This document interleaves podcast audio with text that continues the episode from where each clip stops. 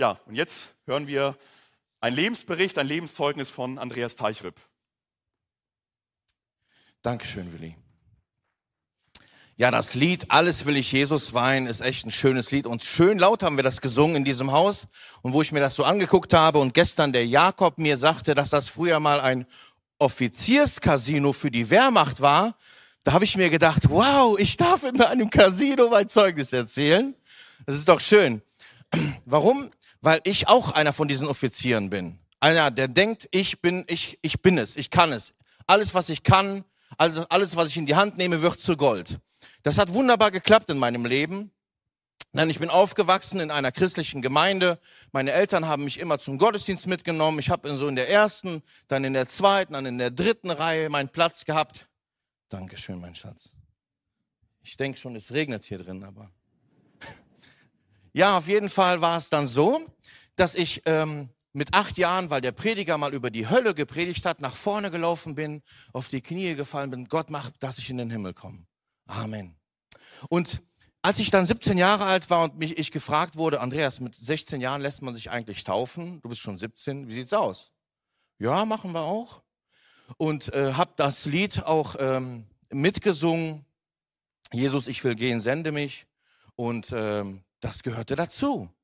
Ich habe das Lied gesungen, aber ich habe es nicht gelebt.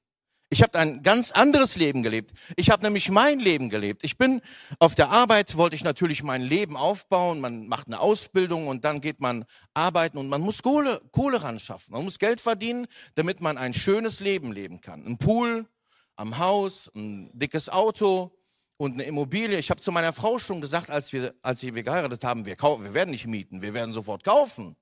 Haben wir natürlich nicht gemacht. Ähm, äh, Ausbildung war dran und so habe ich nach der Ausbildung äh, alles, was ich angefasst habe, wurde zu Gold, als ich angefangen habe, in der Firma an, zu arbeiten. Und dort habe ich richtig gutes Geld verdient. Und als ich nach fünf Jahren Buckelei endlich meinen Festvertrag unterschrieben habe, habe ich gedacht, wie, das war's jetzt? Ich habe den Festvertrag unterschrieben. Ich habe mich fünf Minuten lang gefreut und gucke den Sonnen und denke mir so, es ändert sich nichts. Jetzt wirst du 45 Jahre weiter arbeiten und dann gehst du irgendwann in die Rente und dann kommst du irgendwann in so, ein, in so, ein, in so eine Sorg, in so, ein, so einen Sarg und da kommt der Deckel drauf und dann ist, ist, bist du nach zwei Wochen eh vergessen. Das ist nicht alles. Ich will mehr. Und ich habe richtig Gas gegeben. Ich bin auf Montage gefahren, weil du da 2000 Euro mehr verdienst. Und so bin ich auf Montage gefahren und auf der Montage in Stuttgart bin ich zum ersten Mal in ein Casino gegangen. Weil in Stuttgart, da habe ich gedacht, das wird niemals bis in meine Gemeinde kommen. Wo ich da reinkam, da waren überall so Kameras, also hier ist nur eine oder zwei, aber da waren überall Kameras und ich dachte mir so, ist egal. Also das wird niemals bis nach Nürnberg, da wo ich wohne, äh, kommen in die Gemeinde und in Stuttgart. Äh, das, also ich habe vor den Augen der Menschen gelebt. Mir war es wichtig, was die Gemeinde sagt und was die, was meine Eltern und meine Freunde sagen ähm, das, das war so wichtig. Aber da im Casino, da habe ich einfach mal gewonnen. Zwei Euro und ich habe richtig schön gewonnen, reingeworfen. Ich dachte mir so, nach einem Monat, wo ich weitergezockt habe und immer wieder gewonnen habe, habe ich gedacht, wieso gehst du noch arbeiten? Du gewinnst immer, du hast so ein Glückshändchen, ähm, du, du, bist, du bist der Beste. Du kannst alles. Und dann habe ich angefangen zu verlieren. Und so habe ich in vier Jahren mindestens 70.000 Euro verzockt, aber ich habe immer wieder diesen Glauben gehabt, dass ich es wieder gewinnen werde. Und irgendwann, wenn du dann so zockst nach, und du hast so zwei Kinder, ähm, die werden dann, dann werden die dritt, das dritte Kind wird geboren, das vierte Kind und du, du musst, du guckst dir das an und denkst dir, du ver, verzockst das Geld und deine, deine Familie, die, du ziehst den, das Brot vom Tisch und das hat mich dahin gebracht, dass ich sagte, ich brauche eine Lösung. Ich brauche eine Lösung für mein Problem. Und dann habe ich eine Lösung gefunden. Ich bin zur Tankstelle gefahren, habe mir eine Flasche Wodka gekauft, habe mir die reingegossen und dann war Ruhe. Meine Sorgen waren weg. Aber leider nur für vier Stunden. Dann hört so ein Pegel auf, dann brauchst du die nächste Wodkaflasche. Und so habe ich jeden Tag gesoffen. Und ich habe meine Sorgen ertränkt. Irgendwann habe ich zu Drogen gegriffen. Ich habe irgendwann gesagt, das Rauchen, das ist ja, das ist so, das, das Zocken und das, der Alkohol, das sind die größten Sünden. Das Rauchen, das ist, Also du wirst sowieso irgendwann vor Gott stehen, dann wird das Rauchen das kleinste Problem sein. Also habe ich noch angefangen zu rauchen und so weiter. Und eine Sünde zieht die andere mit sich und so habe ich gedacht, ich muss eine Lösung finden. Irgendwann habe ich gedacht, boah, ich komme hier nicht mehr raus. Ich, ich muss raus. Und meine Frau, die wusste von nichts. Ich musste ihr das alles vorspielen. Ich war der beste Heuchler, weil Sonntag saß ich auch in der Gemeinde und habe ein Gelächel, äh, die Leute angelächelt, so ja, ich bin auch da, ja, genau, ich bin auch. Da. Und wenn du mich fragst äh, wegen einem Dienst, ich mache das gerne, weil ich brauche deine Anerkennung. Und so bin ich sonntags der Pharisäer gewesen und nach der Kirche bin ich in die Tankstelle gefahren und habe mir mit Flachmännern die Jacke vollgepackt, weil wir dann auf den Spaziergang gegangen sind und ich, und ich mir die reinkippen musste, damit meine Sorgen, wenn ich meine Kinder angesehen habe, ich ertränken musste. Irgendwann habe ich gesagt, okay Gott, ich möchte, ich möchte damit aufhören. Ich möchte damit aufhören. Hör damit auf. Mach was Christliches. Ich bin nach Sibirien geflogen. Wir haben da ein Gemeindehaus gebaut und ich habe christliche Lieder mitgesungen. Ich habe gebetet. Und ich hatte so eine schöne Gemeinschaft. Und zwei Wochen lang war ich der beste Christ. Und als ich nach Hause kam, war ich an demselben Tag wieder im Casino. Ein paar Monate später bin ich nach Tadschikistan geflogen. Herr, versuch's nochmal. Du musst Gott zeigen, dass du, du musst Gott zeigen, dass du es willst. Und dann wird er dir helfen. Und so bin ich nach Tadschikistan geflogen und habe dasselbe wieder gemacht. Zwei Wochen lang ein Kinderheim gebaut und Vollgas gegeben. Ich war der ideale Christ, der Vorzeigechrist. Und als ich nach Hause kam, wieder am selben Tag im Casino. Und irgendwann kam es echt zu dem Punkt, wo ich sagte, es gibt keine Lösungen mehr. Es gibt keine Lösung mehr. In der Hölle ist der Platz schon für dich vorbereitet. Du warst mal bei Jesus, aber das ist vorbei. In der Hölle ist dieser Platz mit so einem Nummernschild drauf, wo dein Name drauf steht. Andreas, hier ist der Platz für dich. Du kommst da eh hin. Also weißt du was, du kannst dir eigentlich auch das Leben nehmen. Du tust deiner, deiner Familie nur einen Schaden an. Du stehst besoffen bei der Geburt deiner Töchter, stehst du da und sagst, Gott, ich habe das nicht verdient. Und denkst dir, das ist nicht wahr, das, das ist alles nicht wahr. Ich habe es versucht, ich bin eh verloren. Und so wollte ich mir das Leben nehmen und bin mit dem Auto gefahren. Ich weiß nicht, wie es äh, funktioniert hat. Ich bin auf einmal zu Hause gewesen, ähm, bin nach oben gegangen, habe mich in mein Bett gelegt und mein Sohn, der damals vier Jahre alt war, hat sich neben mich gelegt um ein Uhr nachts und hat mich angestarrt bis sechs Uhr morgens. Und der hat solche Teddybärenaugen nachts. Und ich gucke in seine Augen und ich habe mich so schlecht gefühlt. Und ich dachte, Gott selber schaut mich durch seine Augen an. Ich dachte mir, du bist so ein schlechter Mensch, du kannst, du musst es deiner Frau sagen. Sag es deiner Frau, das ist die Lösung. Und so bin ich um 6 Uhr, habe ich sie auf die Schulter getippt und habe gesagt, Schatz, mir geht's total blöd, komm, wir gehen runter. Und dann sind, wir die, in die Erd, ins Erdgeschoss gegangen und da bin ich zusammengebrochen und habe ihr alles erzählt. Ihr müsst euch vorstellen, sie kannte mich vier Jahre lang nicht. Sie war mit, ihrem, mit einem Pharisäer verheiratet, der in der Woche sein Leben durchgezogen hat. Und ich dachte, das wäre die Lösung. Du sagst es deiner Frau. Und sie stand geschockt in der Tür von der Küche und sagt nichts. Und da habe ich eins begriffen.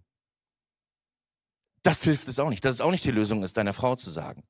Und da habe ich gemerkt, okay, ich bin auf die Knie gefallen und habe gesagt, Gott, wenn es dich noch gibt in meinem Leben und wenn du mit diesem Häufchen Elend an Leben noch was anfangen kannst, dann will ich es dir weinen. Ich habe das voll vor die Wand gefahren. Und als ich das gesagt habe, das war, als ob mir einer drei Rücksäcke von meinem Rücken reißt. Die ganze Last wurde mir abgenommen. Da habe ich meine Wiedergeburt erlebt. Da bin ich zum Kind Gottes geworden. Und das weiß ich bis heute. Ich, ich habe an diesem Tag vor Gott kapituliert und habe gesagt, Gott, ich will jetzt nicht mehr mit dir leben, ich will für dich leben. Ich will dich nicht mehr missbrauchen für mein Leben, sondern ich will mein Leben für dich hingeben. Und so habe ich diesen Prozess angefangen. Ich habe sofort in WhatsApp-Status geschrieben, Leute, ich habe mich bekehrt, äh, bitte betet für mich. Und meine ganzen türkischen Arbeitskollegen, was ist das denn, bekehrt? Die haben mir quasi den roten Teppich für das Evangelium ausgerollt auf der Arbeit und ich konnte sofort anfangen, Evangelium zu äh, zu erzählen. Und das war gar nicht so geplant. Jetzt erzähle ich den Leuten das Evangelium und in meinen Gedanken war es so, dass ich dachte, Herr, ich will mein Leben dir weihen. Das heißt, ich werde mir eine Gulaschkanone kaufen, ich fahre zu den Obdachlosen und ich werde denen von dir erzählen und den Leuten was Gutes tun. Und so war ich auf der Kölner Domplatte eines Tages und da hat man mich gefragt, ob ich mein Zeugnis erzählen wollte. Und ich habe mich geweigert. Ich habe über die Domplatte geschrien, nein, ich will das nicht. Aber dann kam ein Bruder und sagte, Andreas, komm, ich bete für dich. Ich sage, beten, beten ist gut. Und er kommt zu mir und sagt, Andreas, Herr, lass den Andreas mehr Angst vor dir haben als vor den Menschen. ich, und dann kam in meinen Gedanken, du hast nicht mal eine Gulaschkanone gekauft. Und du traust dich nicht mal, das Mikro zu nehmen und dein Zeugnis zu erzählen. Und so ging ich hin, aus Ehrfurcht vor Gott, habe das Mikro genommen, habe mein Zeugnis erzählt und es war, als ob ich es jeden Tag machen würde. Und ich habe das Mikro weggelegt, habe erstmal geweint und habe gesagt, oh, meine Zeit ist um, Leute. Ich muss das noch kurz zu Ende erzählen. Arno, du vergibst, ne? Du hast ja auch Vergebung erfahren. Und, und dann war ich, habe ich mein Zeugnis erzählt und das war so der Anfang, wo ich dann ähm, mit, mit, mit, mit Gott anfangen konnte. Was ich aber nicht lassen konnte, war das Rauchen. Ich habe das Rauchen geliebt. Und so ging es ein Jahr lang später, wo wir mit unserer Familie einen Autounfall hatten, wo wir eigentlich alle tot werden müssten, wo uns einer mit 120 km/h reingebrettert ist und wir eigentlich alle tot sein müssten, vor der Haustür, zwei Minuten entfernt. Und das waren so Sachen, wo ich im Krankenhaus lernen durfte, mit den Krankenschwestern, wo die Leute zu mir kamen und ich denen das Evangelium immer wieder, jeden Tag erzählen konnte. Das waren so Sachen, wo ich lernen durfte, in Gottes Schule zu gehen. Ich bin sein Kind gewesen und ich wollte, ich habe gesagt, Herr, ich will dir alles weinen.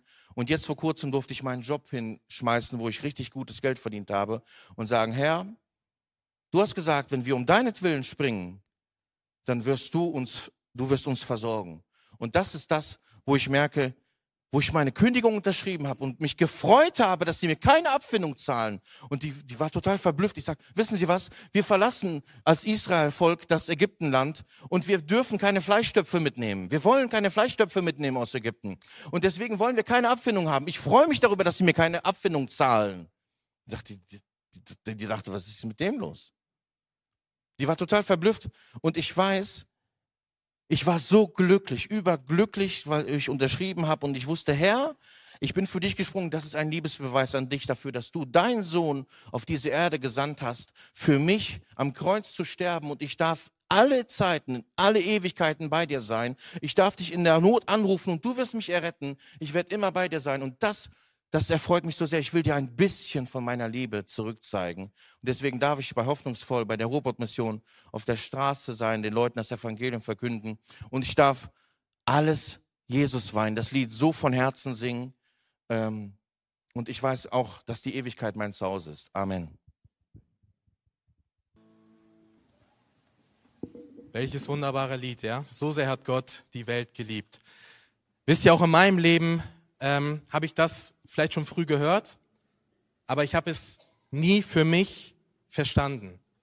Und ähm, ja, ich möchte euch ganz kurz mitnehmen, wie so mein Werdegang, wie so mein Leben war. Ich bin ja hier in Esbekamp aufgewachsen, habe von klein auf ähm, ja viel über Gott schon gehört und ähm, für mich war es auch eine Selbstverständlichkeit, die Bibel neben meinem Bett liegen zu haben und nach Möglichkeit auch aufgeschlagen. Das heißt, wenn wer in mein Zimmer reingekommen ist, musste er sehen, dass ich ein guter Christ bin.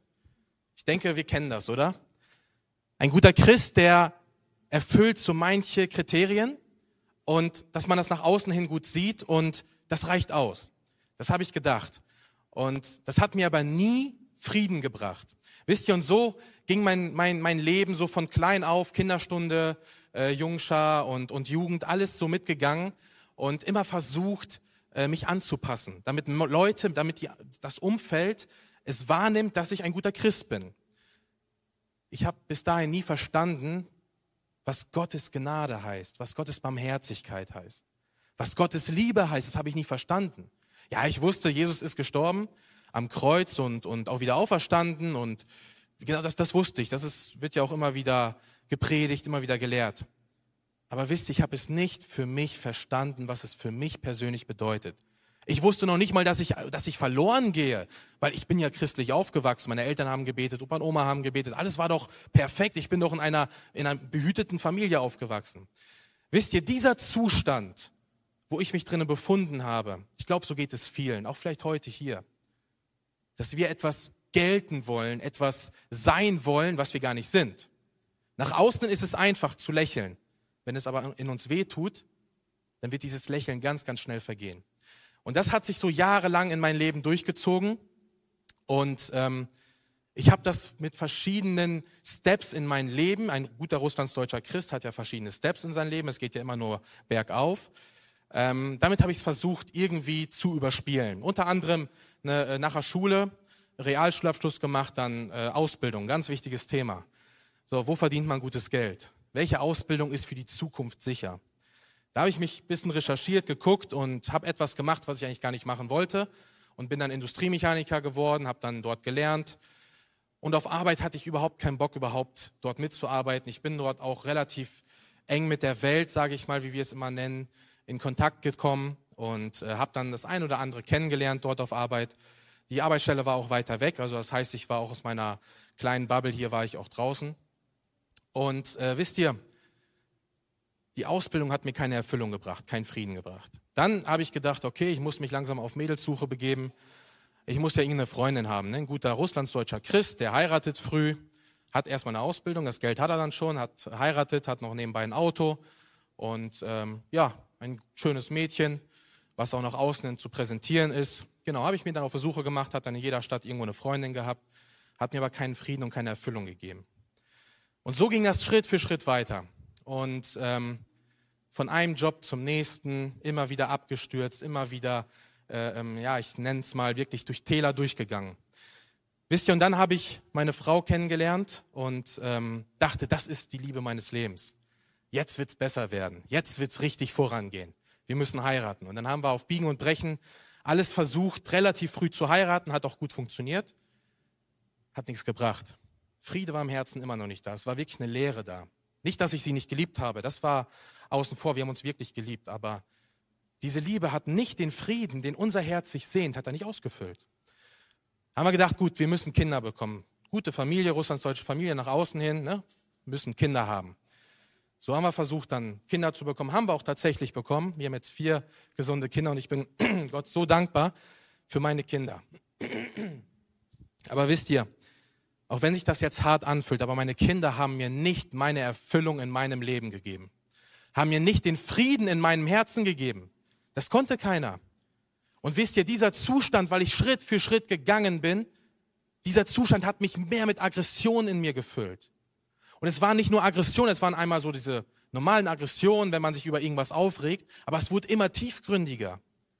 Und wisst ihr, irgendwann mal fing es damit, da habe ich dann Angst bekommen, dass ich diese Aggression zu Hause bei meiner Frau und bei meinen Kindern auslasse. Und das hat mich in einen sehr, sehr schwierigen Zustand in meinem Leben gebracht, weil ich war an einem Punkt, wo ich Angst hatte, die Kontrolle über mein Leben zu verlieren. Weil ich ja unbedingt ein guter Christ sein wollte, weil andere das von mir erwartet haben, dass ich ein Christ sein muss. Und ich muss ein guter Christ sein. Und ich habe diese Erwartung nicht erfüllt. Im Gegenteil, ich habe es materiell nicht hinbekommen. Ich habe es auch in mir drinne im Frieden nicht hinbekommen. Und das hat mich an einen Zustand gebracht, wo es immer schlimmer in mir aussah, immer düsterer. Wisst ihr, das war der Anfang von Depression. Ein Wort, wo jetzt viele vielleicht mit dem Kopf schütteln und sagen, sowas gibt's bei uns nicht. Habe ich auch gedacht, sowas gibt's nicht. Aber genau das ist da, wo der Teufel uns hinhaben möchte. An einem Zustand, wo wir nicht mehr weiter können. Wisst ihr, und so haben wir dann versucht, als Familie vieles hindurchzugehen. Wir sind weggezogen von Esbekamp, dachten, okay, wenn wir hier aus diesem Kreis raus sind, dann wird's ja anders werden. Dann haben wir vielleicht nicht mehr diesen Druck an Erwartungen von Gemeinde, von Familie, von Verwandtschaft, von Freunden. Dann ist der Druck so ein bisschen weg und dann können wir irgendwo neu durchstarten. Wisst ihr, der Teufel, der bleibt nicht hier. Der Teufel kommt mit. Weil er ist ja nicht irgendwo, er ist in mir.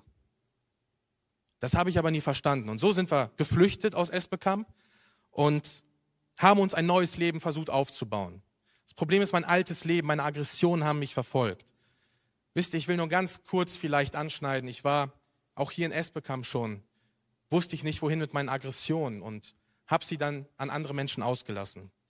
Ich bin unter anderem in andere Städte gefahren, einfach so wahllos abends, bin durch die Stadt gezogen, manchmal in eine Kneipe rein und hat mich irgendeiner falsch angeguckt, dann lag er am nächsten Tag im Krankenhaus.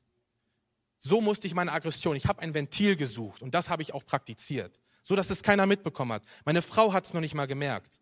Ich habe dann einen Dreischichtjob gehabt, ich glaube, viele kennen das, Frühschicht, Spätschicht, Nachtschicht. Und ich habe da relativ viele Freiheiten gehabt, weil ich meine Arbeit dort sehr, es war, ich weiß nicht, ob es eine Arbeit nennen kann, es war auf jeden Fall sehr, sehr schnell zu erledigen, das, was wir machen mussten. Und so hatte ich sehr viel Zeit gehabt. Und ich war mit meinem besten Kumpel dort damals. Und ähm, er hat mir immer den Rücken freigehalten, wenn ich mal früher gehen wollte. Weil, ich, weil, er, weil er wusste, dass ich sehr, sehr viel Aggression in mir hatte. Und so bin ich dann früher von der Arbeit gegangen, bin dann irgendwo rumgefahren, habe dann wieder ein paar Opfer gesucht und habe sie dann halt dementsprechend bearbeitet. Und dann bin ich mit einem relativ ruhigen Gefühl nach Hause gefahren und die Angst war nicht mehr so stark, dass ich meiner Frau und meinen Kindern Leid zufüge. Wisst ihr, dieser Zustand, der war so schlimm, weil ich keinen Halt in meinem Leben hatte. War so ein schlimmer Zustand. In diesem Zustand kamen immer wieder so Aspekte von Gott rein. Ja, er hat immer wieder angefangen, so mein Leben reinzusprechen. Aber ich habe es einfach ignoriert. Im Gegenteil, immer wenn ich gemerkt habe, jetzt spricht wer in meinem Leben rein, war ich noch aggressiver geworden und es ging noch mal einen Schritt weiter, bis irgendwann mal Gedanken kamen, die der Teufel mir ganz gut eingeredet hat und hat gesagt, weißt du was, Jan? Du wirst es nicht mehr schaffen, dein Leben in den Griff zu bekommen. Für was machst du das? Schau mal, deine Frau, deine Kinder, irgendwann kommt es raus, was du für ein Leben führst. Sie sehen ja auch schon, wie, wie ungehalten ich manchmal bin. Das sehen die doch schon. Du schaffst es nicht mehr heimlich zu ver oder du schaffst es nicht mehr zu verheimlichen, dass du in Depressionen bist. Du schaffst es nicht mehr zu verheimlichen, dass du ein Nichtsnutz bist. Deine Umgebung, der Job, der Arbeitgeber, das alles funktioniert nicht mehr. Die wollen dich nicht mehr. Und dann kam wirklich eine Krise. Dann kam Corona. Habe ich meinen Job verloren. Das wurde dann richtig schlimm. Weil das ist ja das, was der Teufel ja vorher noch gesagt hat, dass ich das alles verlieren werde. Wisst ihr, genau so, in dieser dunklen Zeit, nenne ich es mal, kamen auf einmal Gedanken in mir, wo ich sagte, okay, es geht nicht mehr weiter. Dann kann ich ja auch mein Leben ein Ende setzen. Wisst ihr, es waren erstmal Gedanken, die mich erschreckt haben. Und je mehr ich drüber nachgedacht habe, desto, desto realer wurden diese Gedanken und desto, desto mehr habe ich mich in diesen Gedanken wohlgefühlt. Weil ich habe gesagt, ich habe doch sowieso nichts zu verlieren. Haufen Schulden habe ich hier, Probleme. Äh, wenn ich jetzt irgendwo in einer falschen Stadt bin und Leute mich da erkennen, die ich damals wehgetan habe, dann kriege ich vielleicht auch noch einen auf den Deckel. So, dann ich habe wirklich Angst gehabt. Und dann auf einmal wurde es, ja, nee, die Lösung ist, du musst dich umbringen. Und der Teufel hat es geschafft, aus diesem, ich sag's mal, Gedankenwelt, dass ich mich umbringen möchte, aus dieser Gedankenwelt heraus hat der Teufel es geschafft, nicht nur das für mich zu praktizieren, sondern irgendwann heißt es, okay, stopp mal, Jan, wenn du dich umbringst, was, dann, dann wird deine Frau und deine Kinder, die kriegen das ja alles mit. Die, die, die werden ja auf einmal wissen, was du für ein Leben führst. Auf einmal werden vielleicht Sache, Sachen ans Licht kommen. Was machst du dann? Und dann habe ich angefangen nachzudenken, okay, nee, das möchte ich nicht. Das möchte ich nicht. Ich habe doch noch wahnsinnig Angst, was die Leute dann von mir denken. Was werden meine Eltern von mir denken? Was werden die Schwiegereltern denken? Weil die haben, waren doch damals dafür, dass wir mit meiner Frau heiraten. Und jetzt haben sie so einen kaputten Kerl da die Zustimmung Stimmung gegeben. Und, und jetzt geht es meiner Frau so schlecht, meinen Kindern. Dann habe ich angefangen zu denken, okay, was ist, wenn wir zusammen sterben? Und dieser Gedanke war erstmal so, okay, nein, nein, nein, nein, hör auf, Jan, bloß nicht weiterdenken. Und nach ein paar Wochen, nach ein paar Wochen fing es wirklich an, dass ich mir darüber ernsthafte Gedanken gemacht habe, wie es ist, mit meiner Frau und meinen Kindern zusammen zu sterben. Und dann habe ich Möglichkeiten gesucht, wie können wir so schnell es geht sterben, ohne dass sie was mitbekommen. Und dann habe ich mir freigenommen auf Arbeit. Dann habe ich mir Urlaub genommen, meine Überstunden abgebaut so dass meine Frau es nicht mitbekommen hat und dann bin ich ins Auto gestiegen und dann bin ich in der ganzen Umgebung über hunderte Kilometer gefahren und habe eine Stelle gesucht, wo es ein kurzer, schmerzvoller, äh, schmerzfreier Tod ist, wo es keiner mitbekommt. Und ich habe die Stelle gefunden. Und als ich das erste Mal dran vorbeigefahren bin, das zweite und dritte Mal, dann habe ich angefangen, Berechnungen zu stellen. Ich habe berechnet, mit welcher Geschwindigkeit, mit welchem Einschlagwinkel ich diese dieses Hindernis, was da noch vorstand, überwinden konnte. Ich habe mir das angeschaut, ich habe da eine Panne vorgetäuscht, habe mich dann dahingestellt und habe das dann alles genau beobachtet, habe mir das dann aufgeschrieben, habe es dann später wieder gelöscht, dann wieder aufgeschrieben. Die ganze Zeit ging es hin und her. Und dann habe ich gedacht, okay, das ist, der, das ist der Ort, da wo es passieren wird. Und jetzt habe ich eine Zeit rausgesucht. Dann habe ich immer wieder nach hinten geschoben den Termin. Bis es dann einmal so war, dass wir, wir sind ja dann schon weggezogen gewesen, dass wir dann hierhin nach Espelkamp zurückgefahren sind und ähm, hatten hier eine Verwandtschaftsfeier. Und dann dachte ich, das ist der perfekte Tag. Ich sehe die ganze Verwandtschaft, sie sehen mich. Ich verabschiede mich von meinen Verwandten, von meiner Familie, ohne dass sie es mitbekommen. Und ich werde nie wieder nach Hause kommen. Und nicht nur das, sondern ich nehme meine Frau, meine Kinder mit. Ich wusste, wenn wir abends fahren, meine Frau ist relativ schnell eingeschlafen, meine Kinder sind sehr, sehr schnell eingeschlafen. Und so habe ich das geplant und so sind wir auch abends dann so gefahren, dass sie alle geschlafen haben. Und ich saß im Auto und wusste, mit welcher Geschwindigkeit ich fahren muss. Ich wusste, was das Auto hergibt von Geschwindigkeit. Und dann habe ich auf diese Geschwindigkeit beschleunigt. Und es kam das Ziel immer näher. Und die Straßen waren sehr, sehr frei. Es waren ein paar einzelne Autos unterwegs. Und ich habe das Ziel fest im Blick gehabt. Und als ich das dann immer näher kam auf, auf der Karte oder auf dem Navi und dann auch wirklich gesehen habe und ich mit einer sehr, sehr hohen Geschwindigkeit gefahren bin, hatte ich keine Gedanken mehr im Kopf. Es war einfach leer. Und ich dachte, das ist die Bestätigung. Also es war, ich konnte überhaupt nichts mehr nachdenken. Der letzte Blick, den ich an diesem Abend machen wollte, und warum auch immer, ich weiß nicht warum, aber der ging in den Innenspiegel meines Autos. Und wisst ihr, direkt hinter, also in der Mitte vom Auto, saß mein Sohn. Und der hat geschlafen. Und jetzt schaue ich wirklich Sekunden vor dem Aufprall oder vor dem Durchprall, Durchschlag, saß, habe ich in den Rückspiegel geschaut und in diesem Moment öffnet mein Sohn die Augen. Er schaut mich an und sagt einfach nur, Papa, du fährst zu schnell und schließt die Augen wieder. Das hat mich getroffen. Das wisst ihr gar nicht, wie hart es mich getroffen hat. Aber ich habe gemerkt, ich bin nicht nur mit meiner Frau und meinen Kindern alleine im Auto. Etwas ist passiert. Und ich weiß heute, dass es Gott war, der, der, der meinem Sohn die Augen geöffnet hat und ihm diese Worte hat sprechen lassen. Wisst ihr, es hat mich so krass getroffen, dass ich an dieser Stelle vorbeifahren musste. Und dann ging es mir richtig schlecht. Dann ist unser Leben komplett auseinandergebrochen. Wisst ihr, aber das Leben musste zerbrechen. Ich bin Gott so dankbar, dass er unser Leben hat zerbrechen lassen. Ich dachte bis dahin, ich bin am Boden. Aber dann habe ich erstmal gemerkt, es geht noch viel weiter runter, es geht noch ein paar Etagen runter. Auf einmal kein Geld mehr, kein Job mehr, nichts mehr. Auf einmal die Gesundheit weg. Ich lag dann irgendwann mal zu Hause, voll gedröhnt mit Medikamente und ich habe starke Medikamente genommen. Tilidin und verschiedene Sachen. Ich war da schon mehr oder weniger von abhängig. Ich habe mir einfach eine nach dem anderen reingepfiffen, weil ich einfach mich betäuben wollte. Ich lag zu Hause und habe Gott angeschrien innerlich angeschrien, warum er mit mir das so macht. Ich konnte mich zu Hause noch nicht mal umbringen. Ich habe es noch nicht mal das hinbekommen.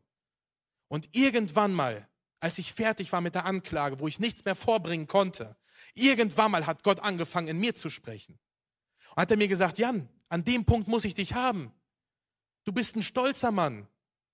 Du würdest nie von alleine äh, Demut beweisen, du würdest nie von alleine äh, zerbrechen. Ich musste dich zerbrechen lassen. Und dann habe ich gemerkt, dass es einen gibt, der an mir arbeitet.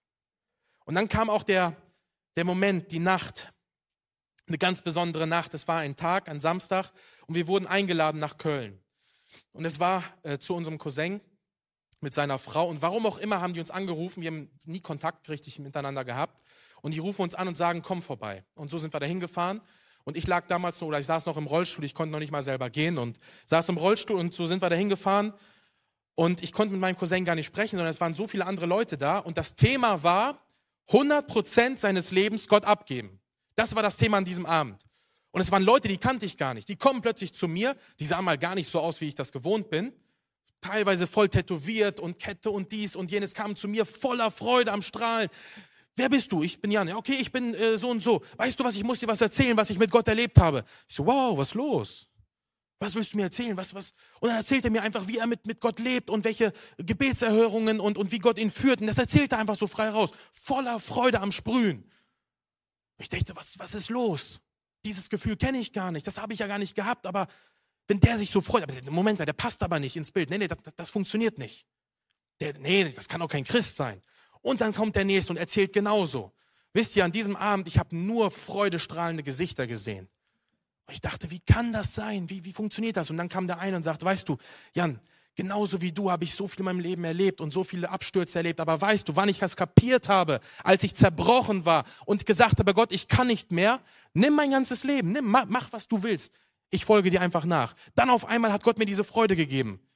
Und ich dachte, das will ich auch. Genau das suche ich doch mein Leben lang.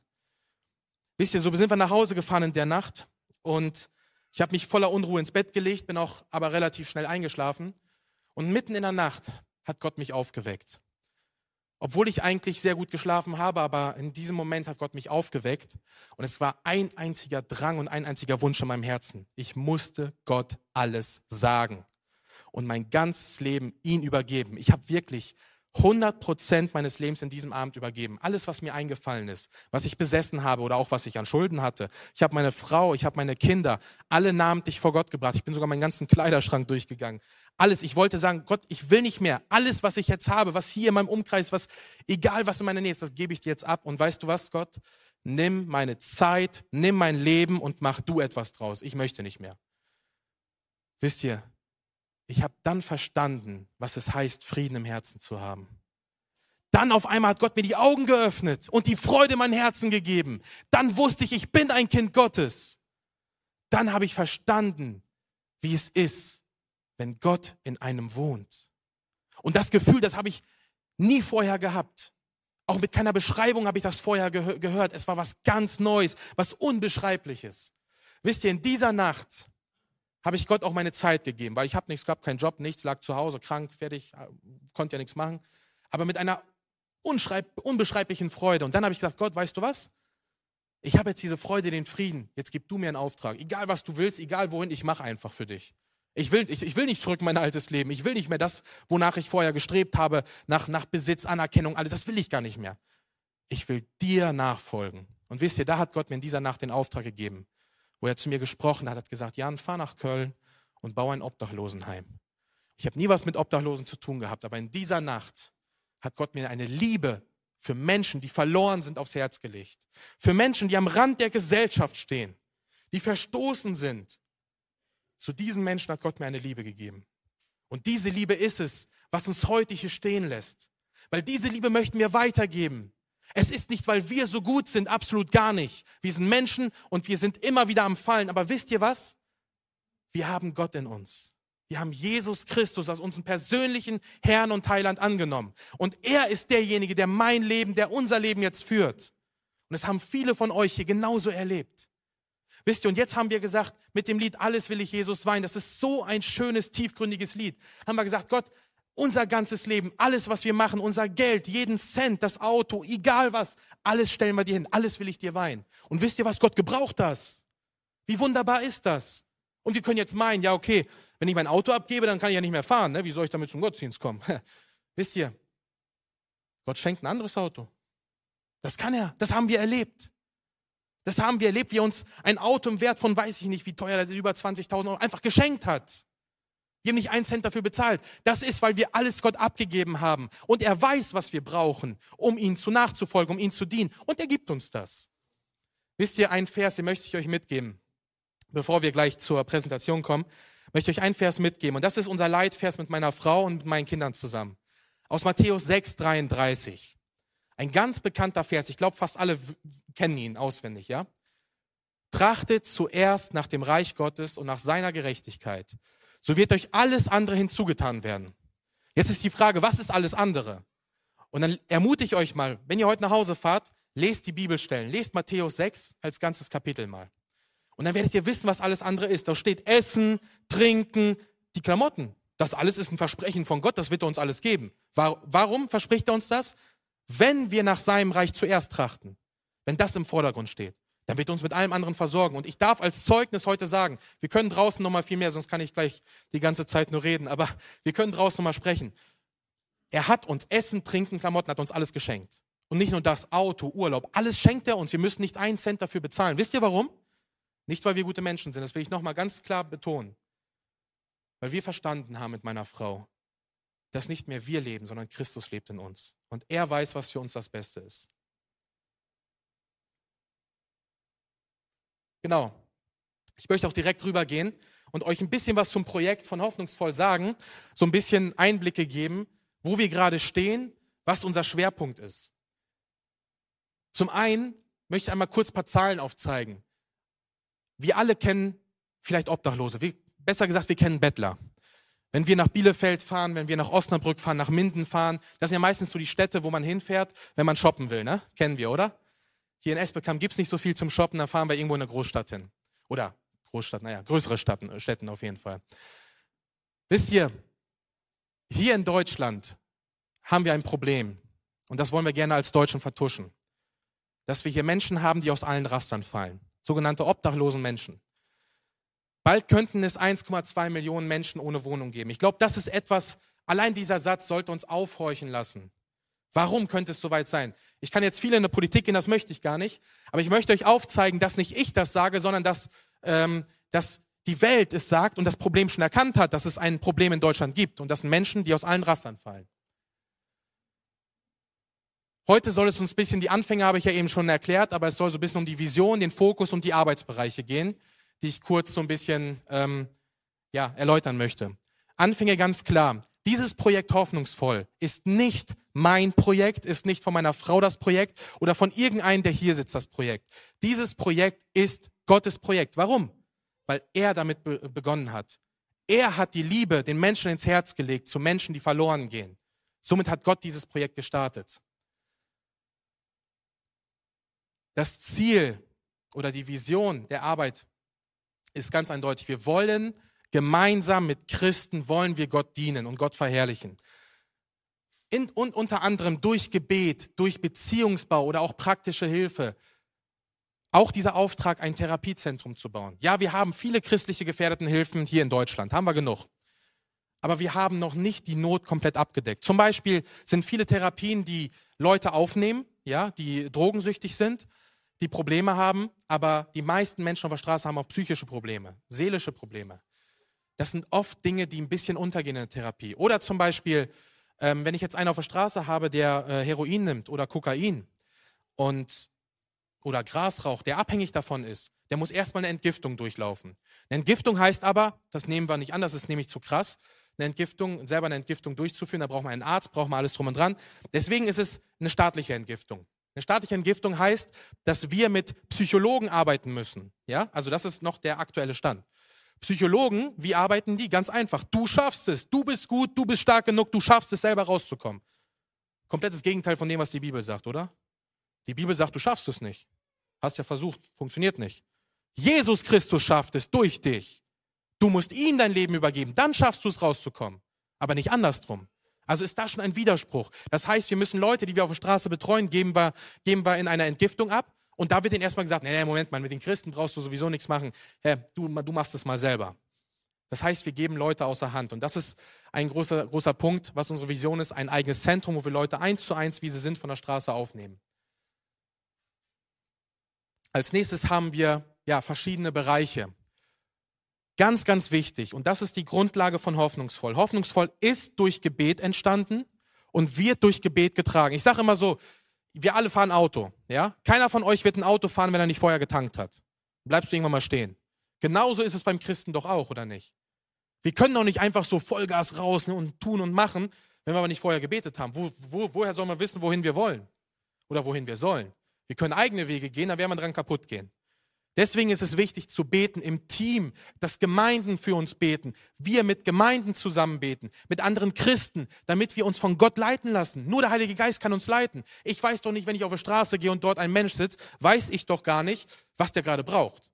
Vielleicht braucht er direkt einen Schlag im Nacken, also ich sage das immer so, einen christlichen Schlag im Nacken, die Bibel nehmen, sofort sagen, weißt du was, du gehst verloren, hier steht das so und so, du musst dich bekehren. Weil es vielleicht die letzte Möglichkeit ist. Ich habe doch keine Ahnung, was der Typ braucht. Aber Gott weiß es.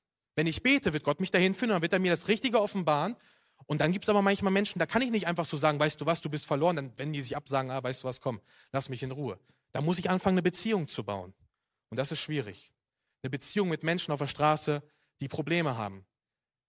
Das Gebetstreffen, wir haben oder wir arbeiten auch noch sehr daran, dass wir während den Einsätzen Live-Anliegen an die, wir haben eine Gebetsgruppe, da können wir auch gerne draußen noch ein bisschen mehr erzählen.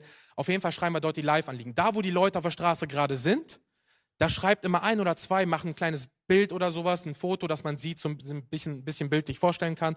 Und dann wird sofort Anliegen reingeschrieben. Und dann wissen wir, dass genau on point Menschen, Christen irgendwo zusammensitzen in Deutschland, teilweise auch in Kanada haben wir Leute dort, die, die lesen das dann, oh, okay, wir beten jetzt für euch. Und dann beten die genau on point für diese Situation, die gerade auf der Straße passiert. Wisst ihr, das ist das, wo wir einfach geleitet werden. Das ist so wunderbar. Wir können so viel Zeugnis erzählen von, von Situationen auf der Straße, die wir nicht alleine handeln können. Wenn einer mit einem Messer vor dir steht und dich abstechen will, dann weißt du nicht, wie du reagieren sollst. Ja, klar, die Männer wissen, als kann ich mich da vorstellen, kann ihm eine, eine Stelle geben und alles ist in Ordnung. Ist aber nicht das, was die Bibel sagt. Das heißt, ich bin, meine Hände sind gebunden, was soll ich machen? Beten. Auf einmal kommt ein anderer, andere Person, das haben wir live erlebt, und sagte, weißt du was, lass die in Ruhe. Die sind gut zu uns, die helfen uns immer, geh weg. Und dann ist der Mann auch weggegangen. Sowas passiert. Das ist aber nur, weil Menschen, andere Christen und wir auch für uns beten, für die Einsätze, damit wir uns leiten lassen. Dann haben wir ein ganz wichtiger Bestandteil, sind die Einsätze am Samstag auf der Straße. Wisst ihr, zu den Menschen, die brauchen eine Regelmäßigkeit. Wir haben vor, eine Beziehung mit ihnen aufzubauen. Eine Beziehung, um sie zu verstehen. Ihr müsst denken, dass Menschen, die sind komplett ausgestoßen von der Gesellschaft, die fallen durch alle Raster, die sitzen auf der Straße und das, was sie erleben, ist jeden Tag Gelächter, Sport, das ist das allerkleinste Problem. Also da, da brauchen wir uns gar keine Gedanken machen, das, da sind die voll abgehärtet.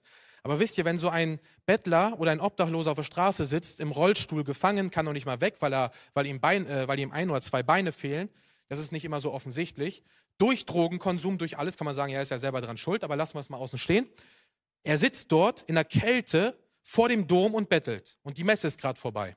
Und da kommen die ganzen Christen raus und ein Besoffener kommt dahin und, und nimmt einfach sein Bier und gießt einfach so über seinen Kopf, weil er kann ja nicht weglaufen. In der Kälte.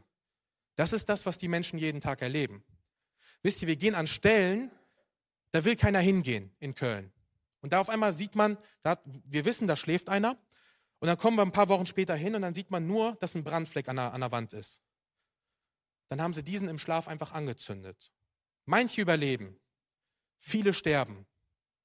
Es gibt so viele Beispiele, wo wir einen Tag hingehen und am nächsten oder übernächsten Tag sind diese Menschen nicht mehr da. Und da steht nirgendwo in den Nachrichten, in der Zeitung, da wird auch nicht drüber gesprochen. Aber dann irgendwann mal kommt raus durch andere, die wir dann auf der Straße kennen, sagen, weißt du was, der wurde abgestochen.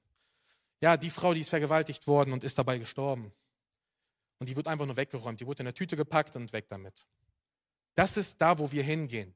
Das ist da, wo wir eine Verantwortung haben, wo wir Liebe zu diesen Menschen haben. Deswegen gehen wir jede Woche raus. Wir nehmen Brötchen mit, dass wir etwas haben. Wir wollen den Leuten auch etwas geben. Wir haben Kaffee, wir haben Kaltgetränke. Und wir gehen raus zu verschiedenen Zeiten und gehen und diese, wir, wir besuchen diese Menschen in ihrem Wohnzimmer, so nennen wir das. Das sind so ein paar Bilder von Wagen. Ich glaube, das sieht man jetzt so schlecht, weil es hell ist. Vielleicht kann man hier vorne das Licht vielleicht ein bisschen dimmen, wenn das irgendwie möglich ist. Auf jeden Fall, unsere Wagen sind, äh, haben eine bestimmte Ausstattung, wo dann alles dabei ist. Wir haben so Bollerwagen, die wir dann mitziehen können. Ist ein bisschen praktisch, als wenn alles in der Hand zu tragen ist. So sieht es ungefähr aus. Ne? So kommt das Team dann vorbei und dann hier schläft einer, da schläft einer. Und gerade in der Winterzeit gehen wir auch hin und wecken die Leute auch gucken, ob die überhaupt noch leben. Ist ganz, ganz wichtig. Da kann man die nicht in Ruhe schlafen lassen, weil das ist vielleicht dann die letzte Nacht für die gewesen. Das heißt, wir gehen hin, gucken, sind die überhaupt warm angezogen. Wenn nicht, dann nehmen wir die Leute auch manchmal mit und lassen die irgendwo aufwärmen. Ist auch ganz, ganz wichtiger Punkt. Das gehört zum Beziehungsbau mit dazu. Genau. Hier sieht man nochmal was ganz Wichtiges, immer wieder, auch auf der Straße, immer wieder gemeinsam als Team zu beten. Wisst ihr, wir sind unterschiedliche Gemeinden, die wir rausgehen, unterschiedliche Charaktere, die als Mitarbeiter rauskommen. Und jeder bringt so sein Päckchen mit. Und das ist ein Problem. Und wir geben dieses Päckchen immer Gott ab, bevor wir auf den Einsatz gehen. Weil wir haben so viele Angriffe, die wir ausge, ausgelegt sind in verschiedenen. Das Allerschwierigste sind diese geistlichen Kämpfe. Und ich glaube, jeder, der in einem Bereich Evangelisation tätig ist, auf der Straße mit Menschen, die schwierig sind, der, der, der kennt diese Kämpfe. Das sind nicht Kämpfe so, okay, ich habe die Mathearbeit versemmelt oder solche Dinge, obwohl ich gelernt habe. Das sind wirklich gravierende Kämpfe. Ja, und damit sind wir konfrontiert und das kann nur Gott alleine in uns bewirken, dass wir das ihm abgeben können. Wir müssen dafür beten.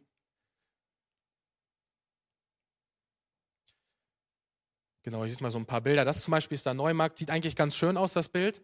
Das ist ein Platz, wo selbst die Polizei nur Kameras hat und sehr, sehr wenig präsent ist, weil sie einfach Angst haben, dahin zu gehen.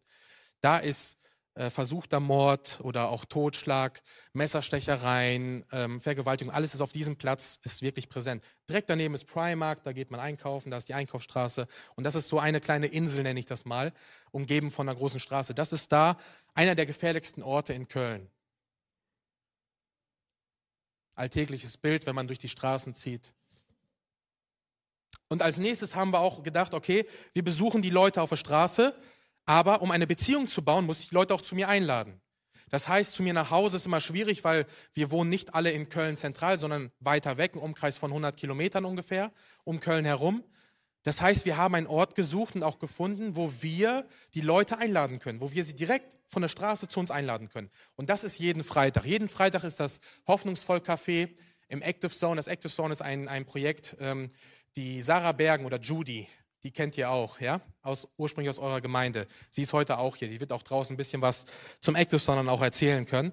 Auf jeden Fall, sie arbeitet dort und das ist ein Café, was ausgestattet ist, wo wir die Leute einladen können, ähm, in unserem Wohnzimmer, nenne ich das mal, wo sie was zu essen, zu trinken bekommen und wo wir mit ihnen einfach Gemeinschaft haben können. Das Wichtigste ist tatsächlich die Gemeinschaft. Wir beten für die Menschen dort. Wir spielen mit den Menschen dort. Manchmal kommen die einfach nur zum Schlafen, dann lassen wir die in der Ecke irgendwo schlafen, weil die sonst keinen anderen Ruheort haben, wo sie mal wirklich ein bisschen ausschlafen können. So, und das ist ganz, ein ganz, ganz wichtiger Ort, wo wir sie einfach mit Liebe überschütten können. Nicht Liebe, die wir von uns aus haben, sondern die Gott uns gibt. Und dafür ist das Gebet wieder wichtig. Ihr merkt, es ist immer ein Kreislauf. Es geht nicht eins ohne dem anderen. Genau, das sind so ein paar Eindrücke. Wir haben verschiedene Events dort und haben auch immer so einen Input. Ähm, ich glaube, jetzt gehen wir durch den Johannesbrief. Ähm, genau, gehen wir gerade durch dort. Und das ist voll interessant. Teilweise kommen die Leute ja immer wieder, jeden Freitag. Und dann stellen die Fragen und auch Wünsche und dann kommen die und, und singen richtig mit, weil sie Lieder dann mittlerweile kennen. Die blühen richtig auf. Der eine hat sich mal ins Klavier gesetzt und hat einfach angefangen zu spielen. Auf der Straße passiert sowas nicht. Denkst du, wow, krass. Woher kannst du spielen? Sag, ja, früher, ne? Früher hatte ich ja noch ein normales Leben gehabt. Dann habe ich auch Klavier gespielt. Ich habe auch Lieder komponiert. War auch sehr, sehr erfolgreich mit dem, was ich gemacht habe. Und dann kam irgendwann mal der Punkt, wo er dann abgestürzt ist. Aber das ist so ein Ort, wo die Leute sich öffnen können, wo man auch genau darüber auch sprechen kann und die Leute auch fördern kann. Die freuen sich zum Beispiel, dass sie einfach mal hinkommen können und wieder ein bisschen was spielen können. Die einen kommen zum Schachspielen zum Beispiel. Auf der Straße ist irgendwo schwierig Schach spielen. Die mal setzt sich dann hin und spielt mit denen einfach Schach. Dann freut er sich so mega darauf und dann betteln die sich auch immer wieder. Mal gewinnt der eine, mal der andere, mal lässt die mal gewinnen, glaube ich. Ja, man will die Leute auch nicht gleich entmutigen, dass die nicht mehr wiederkommen. Auf jeden Fall ist das ein Ort, wo wir wirklich eine Möglichkeit haben, die Leute einzuladen, ihnen einfach praktische Liebe zu beweisen. Dann haben wir noch verschiedene andere ähm, Bereiche. Ich will nicht auf jeden eingehen, aber zum Beispiel Netzwerken, ganz wichtiger Bereich. Irgendwann mal kommen wir mit den Leuten an einen Punkt, wo die sagen, weißt du was, Jan, oder weißt du was, Dima, oder egal wie, ich möchte raus von der Straße, ich möchte weg. Ich habe begriffen, dass ich Hilfe brauche und ich möchte weg. Wenn wir dann kein Netzwerk haben, dann sagen wir, ja, weißt du was, ich habe keine Ahnung, was ich mit dir machen soll. Weißt du was, geh wieder und ich, ich überlege mir was. Aber dann ist ein Netzwerk wichtig, wo wir viel Zeit und Arbeit investieren, während der Woche, unter der Woche und verschiedene Aktionen machen, um Gemeinden kennenzulernen, die in einem Bereich, wo wir, was wir brauchen, tätig sind, Gefährdetenhilfen, Therapieplätze, christliche Therapien, wo wir das kennenlernen, wo wir uns mit denen vernetzen, dass wir wissen, okay, Person XY, 40 Jahre, alkoholsüchtig, keine Papiere, ah, den können wir sofort nach da und da bringen, da wird ihm weitergeholfen. Wisst ihr, wir wollen das Rad nicht neu erfinden. Aber wir wollen es optimieren, wir wollen da wieder Luft reinlassen, dass auch alles geschmeidig läuft. Wir wollen es ab, abölen, da wo es notwendig ist. Ja? Damit das ganze Prozedere, das Ganze funktioniert. Weil eine Gemeinde oder ein Projekt alleine kann nicht alles abdecken. Das funktioniert einfach nicht. Aber man kann sich zusammen vernetzen, man kann sich zusammentun und dann schauen, was ist beim einen die Stärke, was ist beim anderen die Schwäche. Genauso ist die Zusammenarbeit mit der Ruhrpott-Mission. Wir haben die Stärke, um äh, zu den Leuten direkt zu gehen. Die Ruhrpott-Mission hat die Stärke, das Evangelium ganz frei, unverblümt zu verkünden. Das werden wir auch gleich von, von Arno nochmal hören. Und deswegen war es uns wichtig, wir haben eine Schwäche, die haben da äh, eine Stärke, also müssen wir uns zusammentun. Und das ist wichtig in, im Netzwerk. Genau, der Fokus. Ganz klar Gott. Wir wollen durch diese Arbeit Gott die Ehre geben. Gott Danke sagen für das, was er an uns getan hat, wie er seinen Sohn für uns gegeben hat. Wir wollen Gott an erster Stelle stehen. Als nächstes die Kommunikation mit Gott, das Gebet, unheimlich wichtig. Die Beziehung, im Team, aber auch ganz wichtig, die Beziehung auf der Straße, mit den Menschen eine Beziehung eingeben, dass sie auch wirklich verstehen, dass wir nicht einfach so aus Spaß da sind und sagen, okay, jetzt ist Urlaubszeit, nee, jetzt, jetzt will ich da nicht mehr hingehen, sondern dass wir wirklich mit ihnen eine Beziehung eingeben und ihm die Liebe ganz praktisch weitergeben. Das Netzwerk ein ganz wichtiger Fokus und auch die Mitarbeiter, ganz, ganz wichtig. Wir haben so viele Charaktere und das ist so wichtig. Wir haben versucht am Anfang so ein bisschen zu filtern, bestimmtes Alter darf nur auf die Straße und solche Sachen. Hat nicht funktioniert. Wisst ihr warum? Weil Gott jeden gebrauchen kann. Mir wurde, ich einfach ein Zeugnis geben. Der, der Misha Block, äh Michael Block, ähm, damals war er 15, glaube ich. Der kam mit auf die Straße. Der ging voran. Der hat sich hingesetzt, der hat die Klamotten von denen angezogen, weil die ihm angeboten haben, hey, hier ist die kalt, dann zieh mal die Decke drüber und sowas. Wisst ihr, so eine Decke, die will man nicht anziehen oder nicht drüberlegen. Ähm, ich wahrscheinlich wurde hier noch nie gewaschen. Und da sind vier, verschiedene Tierchen drin. Der setzt sich da einfach hin als 15-Jähriger und erzählt und hört einfach zu und sitzt mit den Leuten. Ich stand daneben dachte, wow, krass. Das ist nicht von, weil, weil der das so gut kann. Das ist, weil Gott ihm diese Liebe ins Herz gelegt hat. Und jetzt sollte ich eine, eine Altersangabe machen und sagen, nee, es dürfen erst ab 18 Leute, also ab 18 Jahre die Leute mitkommen.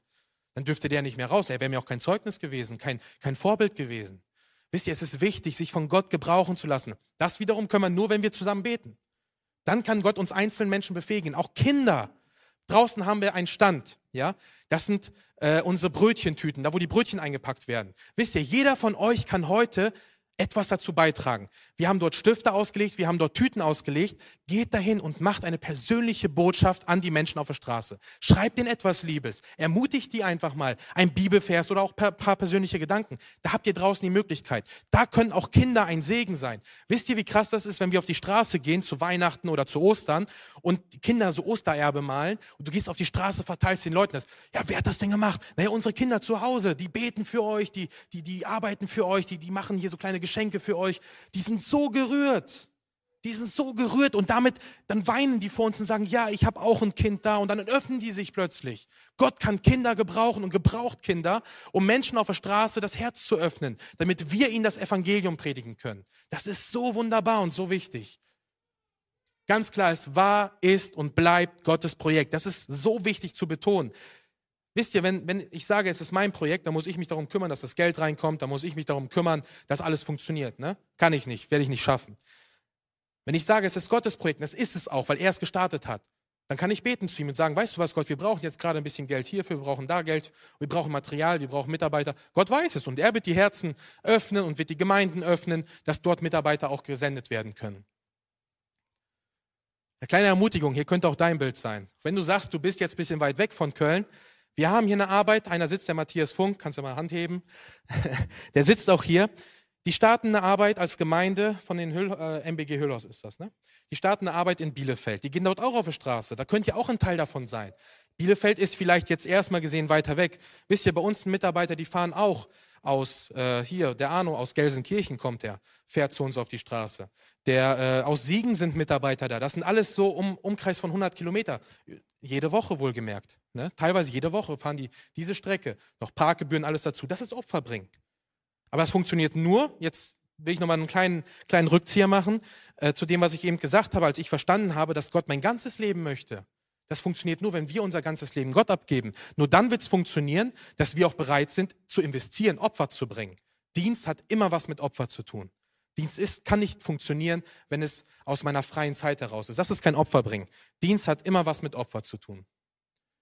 Hier könnt ihr gerne mit dabei sein. Ihr könnt für uns beten. Wir haben einmal die Gebetsgruppe, eine Gebets- und Infogruppe und einmal auch über, über Instagram. Und ich lade euch einfach ein, ich lasse diese Folie einfach jetzt ein bisschen offen. Ich lade euch einfach ein, kommt mit dazu in den Gruppen. Hört sich jetzt voll komisch an, viel Werbung gemacht, komm in die Gruppe. Aber ich möchte euch einladen, dass ihr für die Menschen, für die Mitarbeiter auf der Straße betet. Das ist so wichtig. Wir brauchen euer und wir brauchen dein Gebet. Vielen Dank euch. Ja, ich grüße euch in Jesu Namen. Ich, äh, man hatte eigentlich Angst gehabt, dass ich überziehen würde. Also ich bin immer für Gerechtigkeit. Ne? Arno, nicht länger als 30 Minuten wir Brüder haben das gedreht. Ich fange 30 Minuten später an. Aber ähm, es geht ja um Jesus. Und wir haben heute schon viel gehört. Wir haben gehört, alles will ich Jesu weihen. Die Geschwister haben jetzt gesungen, dass sie die Augen Jesu sich wünschen, dass sie die Menschen so sehen, wie Jesus die äh, Menschen gesehen hat. Aber um das alles wirklich auch zu leben, gibt es eine wesentliche Grundvoraussetzung. Und ich sage es jetzt mal so richtig wie früher die Oma Tibulski. Wer nicht von neuem geboren, geht auf ewig verloren. Wenn du nicht von neuem geboren bist, dann wirst du niemals die Augen Jesu haben. Und wenn du nicht in wahrer Reue und Buße, gewirkt durch den Heiligen Geist, durch die enge Pforte gegangen bist, da steht in Matthäus 7 ab Vers 13, dann wirst du nie, nie Jesu dein Leben weihen können. Wenn du jetzt also heute hier bist und sagst, boah, das ist richtig prima, Arno, ich will sowas auch, aber du selbst, wenn ich dir jetzt die Frage stelle, wenn ich dir jetzt persönlich die Frage stelle, nicht die, die, das machen wir manchmal so als Evangelisten, das ist teilweise falsch, dass wir sagen, hör mal, kennst du Jesus? Das ist nicht die entscheidende Frage, ob du Jesus kennst. Das kennen 80 Millionen Leute, kennen Jesus in Deutschland. 80 Millionen. Geh auf die Straße und frag, hör mal, kennst du Jesus? Ja klar, war ein töfter Typ. Die Frage ist ganz entscheidend, ob Jesus dich kennt. Und die Frage ist entscheidend, wenn er jetzt hier durch den Raum gehen würde, dass du dann sagst, tausendprozentig, Arno, bin ich mir sicher, tausendprozentig, dass er sagt, und mich direkt mit Name anspricht. Das wird nämlich eines Tages mal passieren. Da wird er ein, ein Buch des Lebens aufschreiben und wird die Namen vorlesen. Und ich habe heute Morgen am Frühstückstisch gesagt, da wird so manche Enttäuschung dabei sein. So mancher wird sagen, ich bin hundertprozentig dabei, Arno, der liest den gleich vor. Und dann wird dein Name nicht vorgelesen, weil du in so einem Selbstbetrug gelebt hast. Anscheinend hast du Jesus dein Leben gegeben, aber anscheinend war es dann doch nicht von ganzem Herzen aufrichtig gemeint. Der Herr spricht davon selbst.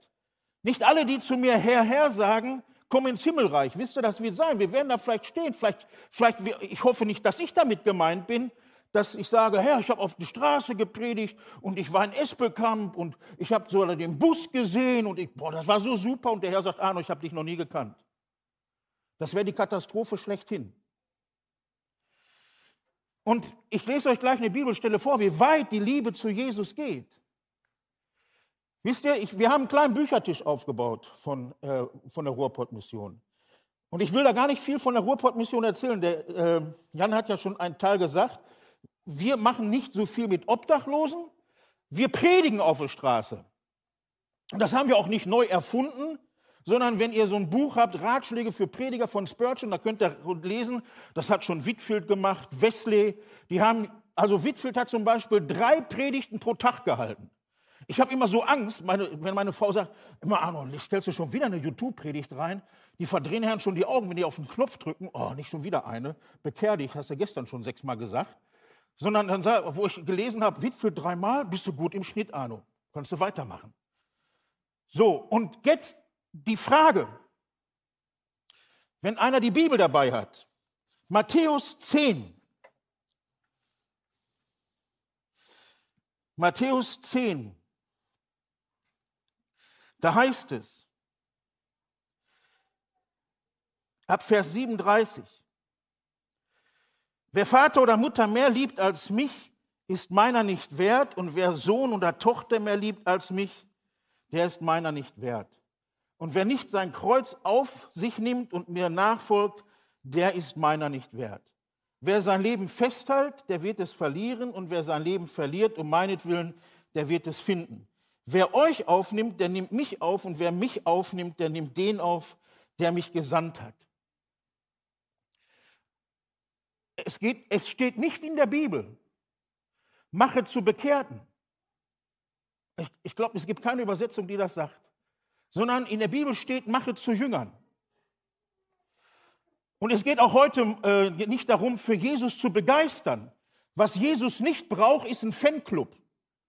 Ich komme aus Gelsenkirchen. Da bekommt man das schon so eingehaucht, Schalker-Fan zu sein. Ja, da kann man sich gar nicht gegen wehren. So, und da gibt es Fanclubs, die sind total begeistert. Also so eine, so eine Begeisterung für Jesus, so fieberkurvenartig, brauchen wir nicht. Wir brauchen Menschen, die das leben, was ich eben vorgelebt habe. Und dann stelle ich dir persönlich die Frage, jetzt habe ich ja schon die Frage gestellt, bist du dir tausendprozentig sicher, dass du wiedergeboren bist, dass du wirklich sagen kannst, Arno, ich weiß, dass mein Erlöser lebt. Ich weiß, dass ich Jesus angehöre. Und dann kommt die zweite Frage, wenn Jesus dich jetzt fragt, liebst du mich mehr als deine Frau? Wir sagen alle Männer, ja, ja, klar, Arno.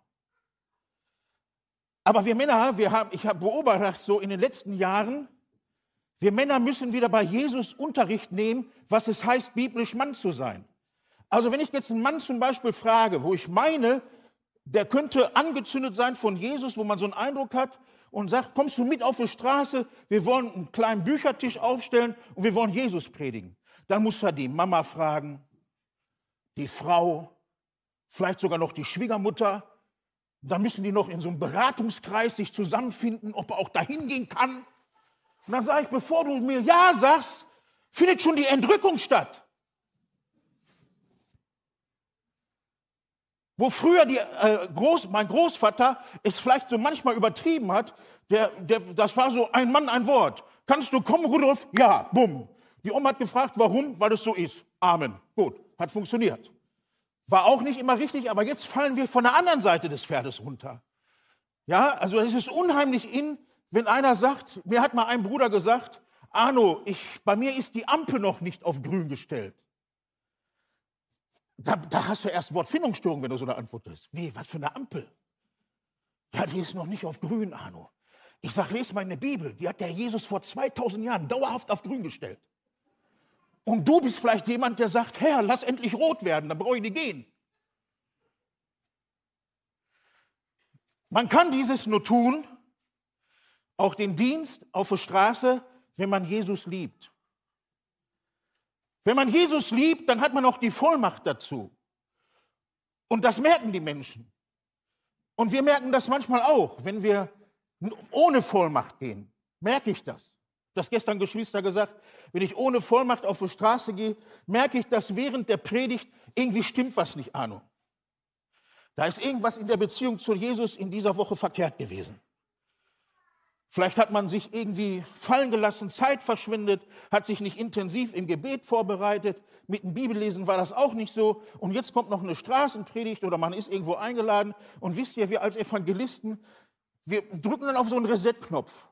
So, also die hatte ich damals, die passt hier auch, lasse ich die abspudeln. Aber man merkt, es bewegt sich nichts. Es ist keine Vollmacht da. Und wenn wir keine Vollmacht haben, haben wir keine Kraft. Und wenn wir keine Kraft haben, sind wir auch nicht voll des Geistes. Jetzt gibt es ja dann Leute, die dann ständig theologisch diskutieren wollen. Die sagen, ja, Arno, wir haben doch seit der Wiedergeburt alle den Heiligen Geist bekommen. Ja, das stimmt, sage ich, Bruder, hast du recht. Es kommt nur darauf an, wie viel du den Heiligen Geist wirken lässt in dein Leben. Das ist die Frage. Das ist immer noch, dass wir das entscheiden. Wie sind wir jetzt voll des Geistes dass unser Mund übergeht und dass wir nur von dem erzählen können, was wir mit Jesus erfahren, sind wir voll des Geistes, dass der Jesus sagt, wessen Herz voll ist, dessen Mund geht über. Und man weiß ganz genau, also ich bin früher in meiner Jugend, äh, habe ich öfters Christen äh, erlebt, die kamen nach der Gemeinde, kamen die zusammen zum Kaffee trinken und die haben alles Mögliche beredet, nur nicht über Jesus. Das muss ja auch mal sein. Ja? Aber wenn bei jedem Kaffeetrinken schon der ganze Globus per Reisekatalog durchgeredet wurde und man sagt, ja, viermal waren wir schon auf der Dominikanischen Republik, Arno, und fünfmal waren wir schon auf Mallorca, wir sind jetzt so in so einem Prozess, wir wissen gar nicht mehr, wo wir hinfahren sollen. Und dann sich darüber unterhalten wir, nehmen wir jetzt die 4000 Euro Couch oder die für zweieinhalb. Die andere Schwester hat die für sechs genommen. Und dann auf einmal ganz zum Schluss hat einer gesagt, stopp, wir müssen das Danklied noch singen. Der Herr Jesus ist ja noch da. Das haben wir fast vergessen. Und dann hat man soeben das Danklied noch singen können. Soeben. Und dann bin ich meistens mit so einem vollen Kopf nach Hause gegangen, habe gedacht, ey, was wäre denn jetzt passiert, wenn Jesus wiedergekommen wäre? Hätten wir gesagt, Herr, warte, die Couch haben wir noch nicht durchdiskutiert, komm gleich erst. Jesus über alles zu lieben heißt, die Prioritäten sind dann so ausgesetzt, dass alles andere eine Nichtigkeit ist und dass er die absolute Nummer eins ist. Jetzt stelle ich mir, ich habe drei, wir haben drei Kinder. Ich bin mit meiner Frau seit 33 Jahren verheiratet, drei erwachsene Kinder. Ich stelle mir die Frage, ob ich als Vater den Kindern immer beigetracht habe, das, was Jan eben gesagt hat. Trachte zuerst nach dem Reich Gottes. Oder ob ich meinen Kindern beigebracht habe, hab erstmal Erfolg in der Welt Jesus kannst du immer noch dienen, wenn du Rentner wirst. Wenn einer sagt, das gibt es doch gar nicht, Arno. Doch, hat mir jemand mal gesagt, Arno, ich habe 40 Jahre für Krupp gearbeitet, jetzt arbeite ich für den Herrn. Da habe ich gesagt, hast du auch irgendwas nicht verstanden? Was hast du denn 40 Jahre bei Krupp gemacht? War das nicht für den Herrn? Hat er mich so angeguckt. Die Frage, wenn wir jetzt den Esbekamp hier loslegen wollen, und das ist ja das Ziel, dass wir hier heute zusammenkommen. Dass wir darüber nachdenken, haben wir die Menschen, die in Espelkamp noch hier leben, und das sieht ja nicht in Espelkamp anders aus wie in Deutschland überhaupt. Also der Bruder, ein Bruder hat mal gesagt, 98 Prozent, gut zuhören, 98 Prozent der Menschen in Deutschland befinden sich auf einem breiten Lebensweg, der in die Verdammnis führt. Und das ist noch knapp gemessen. Zwei Prozent, zwei Prozent Menschen in Deutschland gibt es, die, wo man sagt, die sind durch die engen Pforte gegangen, sind wiedergeborene Christen. 98 Prozent sind auf dem Weg in die Verdammnis. Stell dir vor, Du kommst morgen früh zu deinem Arbeitsplatz und der sagt zu dir, der Arbeitskollege, der Egon ist tot. Der ist äh, Samstag gestorben. Was ist passiert? Ja, der ist mit dem Motorrad vom Baum gefahren, hat sich das Genick gebrochen, fertig. Und letzte Woche hat der Geist Gottes dir zu dir noch gesagt, sag mal den Egon, dass er sich bekehren muss. Und dann hast du gesagt, ich muss aber erst den Rasen mähen. Kann ich dann den Egon das sagen? Nee, du sollst jetzt gehen. Nee, mache ich nicht. Mir erst den Rasen, dann die Hecke und dann sage ich Egon. Und jetzt ist Egon tot. Wisst ihr, was das Schlimmste ist? Wenn man hinter einen Sarg hergehen muss und man weiß nicht, wo die Seele ist. Natürlich hofft man sich, dass er das zum Schluss noch irgendwie, dass er Jesus ergriffen hat. Das wünschen wir uns alle, die wir hier im Saal sind. Aber das Schlimmste ist, du gehst hinter einen Sarg von Arbeitskollegen, Angehörigen hinterher und sagst, boah, wenn mich hoffentlich fragt mich jetzt nicht einer, wo der die Ewigkeit jetzt hat. Ja, und du merkst, da kriegst du ein mulmiges Gefühl und denkst, ach, der, der kann wirklich auch in der Hölle sein. Und da müssen wir in Deutschland, wir als Gläubige, müssen in Deutschland erstmal Buße tun darüber, dass wir wieder ein Empfinden dafür kriegen, was Jesus mit den Worten sagt. Was hilft es dem Mensch, wenn er die ganze Welt gewinnt und doch Schaden an seiner Seele nimmt? Und der große Pastor Heinrich Kemner aus Kreling hat mal gesagt, sechs Bretter und ein Sterbekleid sind der Welt Herrlichkeit. Geht euch das mal im Beerdigungsinstitut angucken. Für mich brauchen sie ein bisschen größeren Sarg und zwei Träger mehr beim Anheben.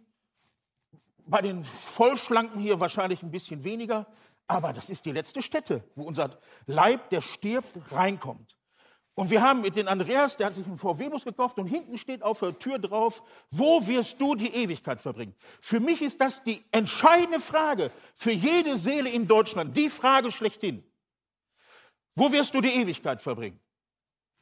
Und jetzt stelle ich als Evangelist des Herrn die Frage, wenn du heute Abend deine Augen zumachst, hier in, du sitzt hier unter dem Wort, Vielleicht versteckst du dich so in der letzten Reihe und sagst, oh, jetzt nicht wieder das Thema, hat schon meine Oma darauf hingewiesen. Ja, ich weise dich nochmal darauf hin. Wenn du heute Abend stirbst und du machst deine Augen hier auf Erden zu, bist du dir tausendprozentig sicher, sobald du die Augen zumachst, ich sehe Jesus. Weißt du das? Hast du Halsgewissheit? Bist du dir gewiss, dass du Jesus siehst? Wenn nicht, dann geh gleich nach Hause Knie dich vor dein Bett, falte deine Hände und sage, Jesus, jetzt, heute ist der Tag der Ewigkeit. Das ist kein frommer Spruch, das ist so. Das ist heute der Tag der Ewigkeit. Morgen kann es echt schon zu spät sein. Das hat auch nichts damit zu tun, dass wir Angst machen. Das ist eine biblische Tatsache. Du kannst morgen um 12 Uhr im Kasten 11 liegen. Dein Mann macht die Gardine weg und sagt, guck, da liegt die Gerda. Die sieht aber gut aus. Und du hast heute das Wort gehört und tust heute Buße und gehst heute durch die enge Pforte und ergreifst heute den rettenden Glauben, dann bist du gerettet für Zeit und Ewigkeit. Aber wenn du sagst, ach, das hat bis jetzt 20 Jahre geklappt, die restlichen 20 Jahre kriege ich auch noch hin und wenn ich mich dann völlig ausgelebt habe, dann kann ich mich immer noch bekehren, Arno. Sagt mir ein Arbeitskollege Arno. Ey, du sagst doch immer, sagt der Arno, wenn man beichtet und Buße tut, ist alles tutti, kommt man im Himmel. Kann ich auf ein Sterbebett machen, sagt er. Bis dahin kann ich ja richtig voll Gas geben. Da sage ich, boah, ich sage, das ist ganz gefährlich. Da kann auch der ganze Schuss nach hinten losgehen. Ja, nicht, dass ich dann meinen Arbeitskollegen nicht gönne. Aber ich sage, das ist eine Rechnung, die du da machst. Da kriege ich Gänsehaut. Da, da, da wird mir komisch.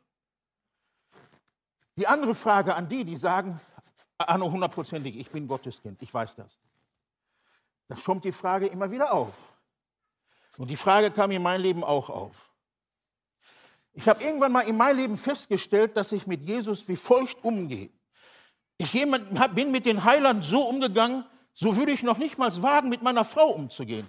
Der Andreas, der da links sitzt, der kennt den Spruch schon. Stell dir mal vor, du bist frisch verliebt und deine Frau steht sich heute so vor dir hin und sagt, Schatz, kannst du mir mal sagen, ob du mich liebst? Und du sagst, heute nicht. Freitag. Ja, da sind noch fünf Tage. Ja, musst du mit klarkommen.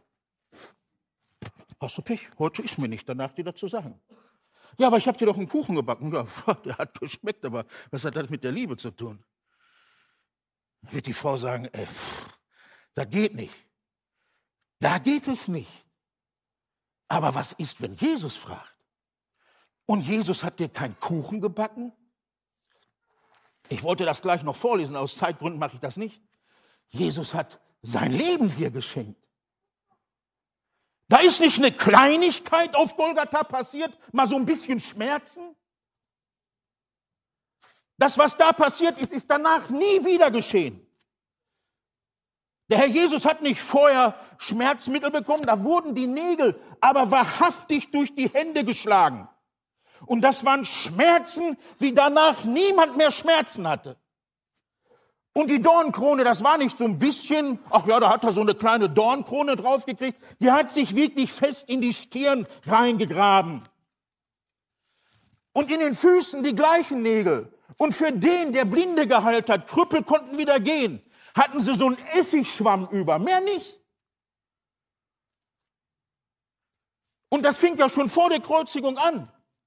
Ich konnte mich als Kind nie konnte ich diese Geschichte hören, aber habe ich mal gedacht, hoffentlich hört der Sonntagsschullehrer gleich auf.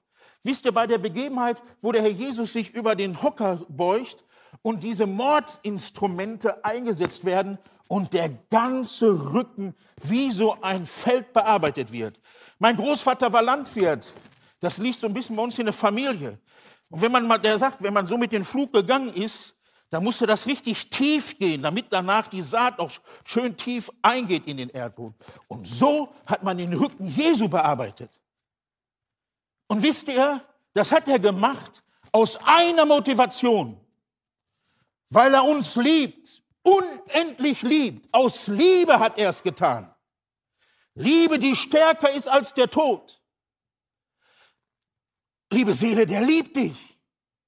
Du bist ihm nicht egal, wenn du auch eine junge Seele bist. Die, die ist, ihm ist das auch nicht egal, wie es dir geht. Vielleicht fühlst du dich so durch das Leben enttäuscht. Mein Großvater hat immer gesagt, am Anfang ist die Sünde so süß. Da trinkt man so schön aus den Eimer der Sünde. Und umso mehr man trinkt, umso galliger, so widerwärtiger wird die Sünde. Ja, und du sitzt und sagst, und dann kommt der Teufel und sagt, du meinst doch nicht, dass du mit den Sündenberg jetzt zu Jesus kommen kannst, nicht? Genau mit dem Berg kannst du kommen. Und er hat das bezahlt. Und das ist die Liebe schlechthin. Die, die kann man nicht begreifen, mit dem Verstand nicht. Er hat so bezahlt, als ob er die Sünde verschuldet hat. Er hat so bezahlt, als ob er die Sünde, die du tust, die du denkst, die wir tun, die Bibel sagt, wir sind tot in Sünde, die hat er so bezahlt, als ob das alles von ihm selbst verursacht wurde. So wurde er. Und deshalb sagt die Bibel, dass es ein Trend gab, wo Jesus laut ausruft, mein Gott, warum hast du mich verlassen? Weißt du, warum das ausgerufen wird? Weil Sünde trennt von Gott. Und eins steht fest, wenn es um die menschliche Gerechtigkeit geht, nicht um die göttliche Gerechtigkeit, um die menschliche Gerechtigkeit, alle, die wir hier sitzen, wir hätten dort hängen müssen. Wir. Der Arno hätte da hängen müssen. Und wir hätten das Recht gehabt, dass wir angespuckt werden. Das wäre mehr als richtig gewesen. Für meine Sünden, für deine, für deine Jugendsünden, ja, hätten sie uns anspucken müssen. Aber wir haben es umgekehrt gemacht. Wir haben mit unseren Jugendsünden und unseren Sünden ihn angespuckt. Ist uns das bewusst? Dass wir mit der Sünde, die wir tun, die wir denken, Jesus ins Angesicht spucken. Wenn ich früher aus den sündigen Städten kam, da habe ich immer Angst gehabt, hoffentlich hat mich nicht die Tante Erna gesehen, wie ich jetzt da rausgekommen bin. Ich habe es gar nicht begriffen, um was es geht.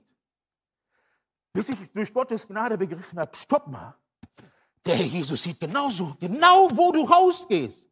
Und jedes Mal, wenn du die Sünde tust, spuckst du ihn ins Gesicht. Mutwilliges Sündigen, hat Oma, meine Oma früher gesagt. Mutwillig, einfach so. Du weißt, dass es Sünde ist und du sagst, ich mach's trotzdem. Ich mach's trotzdem. Und Jesus hält das aus und geht dir immer noch hinterher. Und er lässt 99 Schafe. Ich habe mir jetzt so ein T-Shirt bestellt. Das musste ich mir bestellen in 5 mal XL. Das musste ich mir bestellen. Das ist, ein Vorteil, wenn man etwas dicker ist. Das kommt richtig gut zum Vorschein. Und zwar steht da drauf, er ließ 99 Schafe allein, um mich scharf zu finden. Das ist ein richtig gutes Missionsshirt. Das stimmt. Er hat ein Schaf so lieb, dich persönlich so lieb, dass er dein Schreien hört.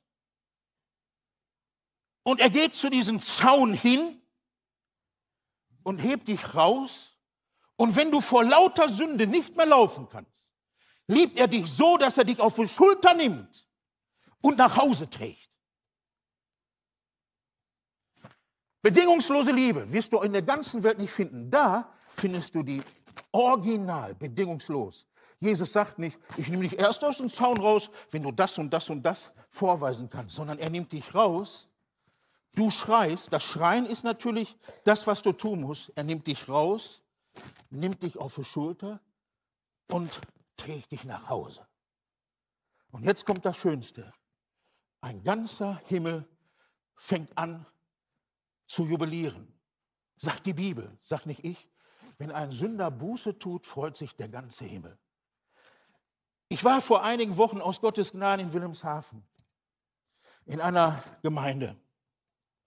Ich durfte da dreimal predigen. Und am zweiten Abend kommt so ein zehnjähriger Junge auf mich zu.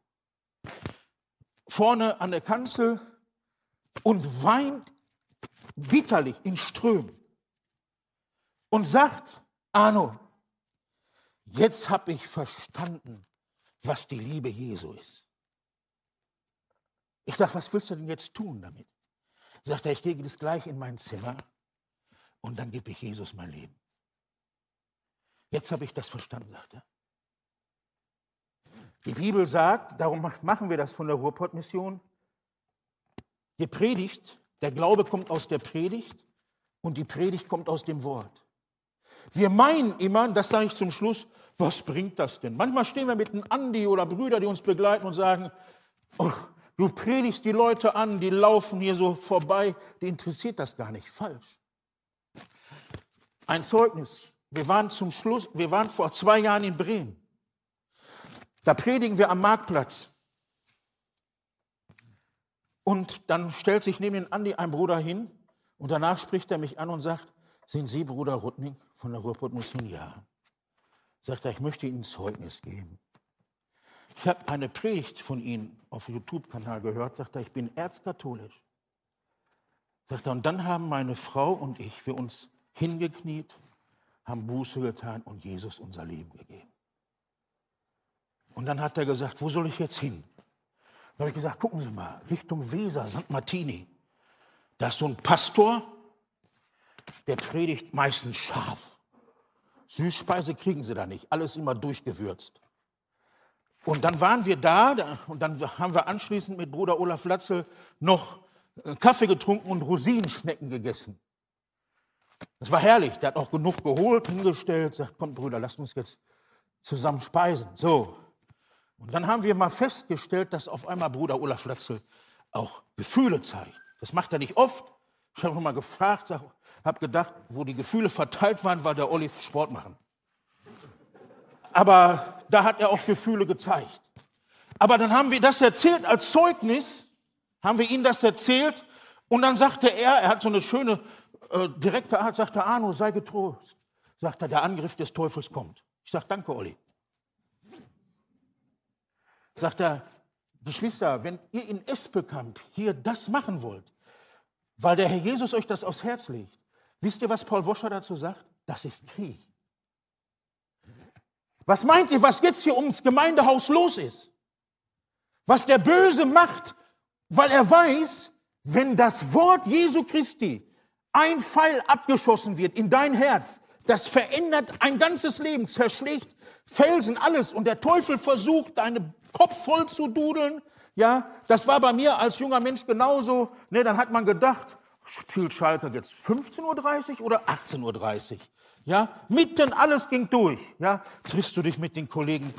Sollst du ein Bier mit denen trinken oder gehen wir einfach nur so durch die Stadt grölend umher? Das hat er alles im Gottesdienst ein voll gemacht, weil er ganz genau wusste, wenn der Fall in dem Herzen reinkommt und Jesus reinspricht, hat der Teufel verloren.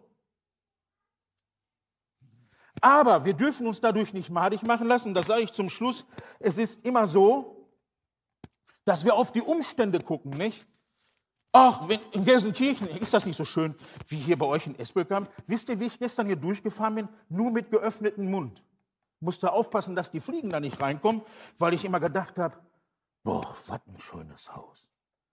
Da habe ich gedacht, so schön, kommt ja gar keine Steigung. Ich fuhr weiter. Boah, noch schöner. Wahnsinn, was für eine Hütte. In Gelsenkirchen haben wir das nicht. Das ist die ärmste Stadt Deutschlands. Da ist die Armut pur. Darum ist das für mich ein Genuss gewesen, gestern hier durchgeführt zu werden, wo ich gedacht Mensch, haben die Geschwister das hier schön. Richtig prima, das haben wir in Gelsenkirchen nicht. Aber, und der Andi kennt manchmal, dann denke ich, für was machst du das, Arno? Du willst doch nicht nur noch in Gelsenkirchen predigen. Ja, und dann habe ich ein Heftchen von dem Bruder Benedikt Peters bekommen und der hat geschrieben, Europa mit der Bibel und Europa ohne die Bibel. Wisst ihr, wie es im 17. Jahrhundert in London aussah? Da saß die Mutter auf der Treppe mit der Flasche Gin, hat sich volllaufen lassen und das Kind hat geschrien, weil die Mutter nichts mehr wahrgenommen hat. Und abends hat der Vater mit der Faust zugeschlagen. Das waren die Verhältnisse in London. Und wisst ihr, was Gott gemacht hat? Er hat einen John Wesley, ein Whitfield herausgerufen und die haben gepredigt und dann sind Menschen zum Glauben gekommen und Menschen haben sich in den Kneipen der Herren zum Gottesdienst getroffen. Die Umstände waren schon immer schwierig gewesen, Geschwister, schon immer. Die sind seit 2000 Jahren schwierig. Aber das hat doch nichts damit zu tun, dass wir mit der Fahne Jesu Christi nicht vorwärts gehen müssen. Weil die Umstände so sind, müssen wir erst recht mit der Fahne Jesu vor, vorwärts gehen und dürfen nicht schweigen. Der Apostel Paulus sagt, predige das Wort zur Zeit, zur Unzeit, ermahne, strafe, drohe, sagt der Herr Jesus sogar. Drohe in sein Wort. Und das müssen wir tun. Wir haben doch unser Land lieb. Ich muss manchmal Tränen weinen, was aus dem Land der Reformation geworden ist. Ein Land, was versinkt in Schuld und Sünde. Und was jetzt Gott noch den Krieg erklärt und sagt, du bist der Schöpfer für zwei Geschlechter, das kostet uns ein Lächeln, wir bestellen 170. Und die Christen, was sollen wir jetzt machen? Schweigen steht in, in der Bibel drin, hier in diesem unfehlbaren Buch, irrtumslos, inspiriert durch den Heiligen Geist, steht da, seid Licht und Salz des Gemeindehofes, bildet Blasen und passt auf, dass die Blasen nicht platzen. Steht das da drin? Da steht drin, wir sind Salz und Licht der Welt. Wer denn sonst, wenn nicht wir? Und deshalb müssen wir den Auftrag wahrnehmen. Und ich kann euch sagen, der Jesus, der hat eine Währung, das hat nichts mit Geld zu tun. Ich bin von jedem Einsatz bis jetzt, wenn ich auch noch so müde war und geschwitzt, bin ich nach Hause gefahren mit einer Freude im Herzen, wo ich manchmal den Eindruck hatte, Jesus sitzt neben mir im Auto. Und ich konnte ihm alles sagen. Ich konnte ihn anbeten, loben, preisen und habe gesagt, Herr, weißt du was, ich habe kein Schiebedach, aber du könntest jetzt die Entrückung stattfinden lassen. Jetzt. Aber sagt der Herr, gibt's nicht. Weitermachen, Arno. Da sind noch zu viel verlorene Netze rauswerfen. Und Jan hat die Arbeit eben vorgestellt. Das habe ich immer erlebt, dass Jesus mit der Währung der Freude bezahlt. Mit der Währung der Freude. Weißt du über was? Du freust dich darüber, dass du ein Schaf Jesu Christi bist, der Herde Jesu Christi angehörst und sagst, manchmal ist es so, nicht? Da habe ich mal den Herrn Jesus sagen dürfen, da vielleicht kennst du solche Zeiten auch, wo du sagst, Herr Jesus, wenn du jetzt sichtbar wärst, sichtbar, dann würde ich mich gerne an deine Füße setzen, ich würde die umarmen, ich würde diese Füße küssen und die teuerste Salbe nehmen und dich damit einsalben. So heilig, gerecht und so souverän und so voller Gnade und so voller Liebe bist du. Ich kann die Frau gut verstehen, die das teuerste Alabasterfläschchen genommen hat und hat gesagt, da setze ich mich hin und mit ihren Tränen die Füße benetzt hat, trocken und hat gesagt, alles für Jesus. Das war das teuerste Fläschchen, was es gab. Und der Judas mit seiner Geldliebe hat gesagt, bei Aldi für 1,98, das hätte genauso gereicht. Den Rest hätten wir den Arm gegeben. Und der Jesus durchschaut sein Herz und sagt, Judas, was erzählst du denn? Aber das ist es. Das Beste ist für Jesus gut genug. Und das Beste für Jesus ist das eigene Leben. Wenn du dein Leben verlierst für Jesus, gewinnst du alles. Verlierst du dein Leben für den Teufel, verlierst du alles. Gewinn tust du nur bei Jesus. Gewinn tust du nur bei Jesus. Und dann stell dir vor, das Beste kommt, wenn du dann deine Äuglein zumachst, ich mit dir, wir zumachen, dann sehen wir Jesus. Du siehst in den Herrn Jesus ins heilige Angesicht hinein. Du darfst dann den Heiland sehen, was das für eine Freude ist. Das ist das Größte und das Schönste, was es gibt. Der Herr segne euch. Ich freue mich, dass wir gleich, wenn ihr noch Fragen habt, kommt auf uns zu. Ja, fragt uns, was ihr wollt. Und wenn jemand da ist, der sagt, ich kann es nicht mehr aushalten, Hanno, jetzt habe ich so ein Brennen im Herzen, komm zu uns. Eins wirst du bei uns nie erfahren, ob hoffnungsvoll oder äh, Ruhrpottmission. Wir haben keinen Löschschaum. Wir haben Benzin mitgebracht und das hauen wir richtig kräftig auf die Flamme drauf. Weil wir sagen, lieber verglühen statt verrosten. Lieber kannst du dir aufschreiben, machst du dir übers Bett heute. Ja, der Herr hat mir heute gesagt, lieber verglühen statt verrosten. Verrosten. Schon mal ein verrostendes Auto gesehen? Wach, das sieht komisch aus. Aber verglühen für Jesus, das ist herrlich. Und hab keine Angst. Der Jesus, der quält nicht, der verglüht. Du verglühst vor lauter Liebe vor ihm. Und dann sagt er, so Arne, komm mal wieder zur Sprechstunde. Wir haben einiges zu besprechen. Und dann sagst du, Herr, wunderbar. Das wünsche ich euch. Ich wünsche mir die Jugend am besten gleich schlangenmäßig, dass wir noch bis 23 Uhr warten und, und beten und euch mit den, vor den Herrn Jesus bringen und sagen, so, wir fahren jetzt alle zusammen nach Köln. Was glaubt ihr, was da morgen los ist? Der Bruder äh, André, der sagt, was habt ihr da gemacht? Ja, wir, wir haben die zum Blühen gebracht in Jesu Namen. Jetzt müssen wir mit denen beten und jetzt müssen die raus. Das wünsche ich mir von ganzem Herzen. Der Herr segne euch. Ja, und wenn wir uns hier nicht mehr wiedersehen, dann im Himmel. Ja, der Herr segne euch. Es war wunderschön bei euch, ist ja noch nicht zu Ende. Würstchen und so gibt es ja noch. Alles Gute, Gottes Segen. Amen.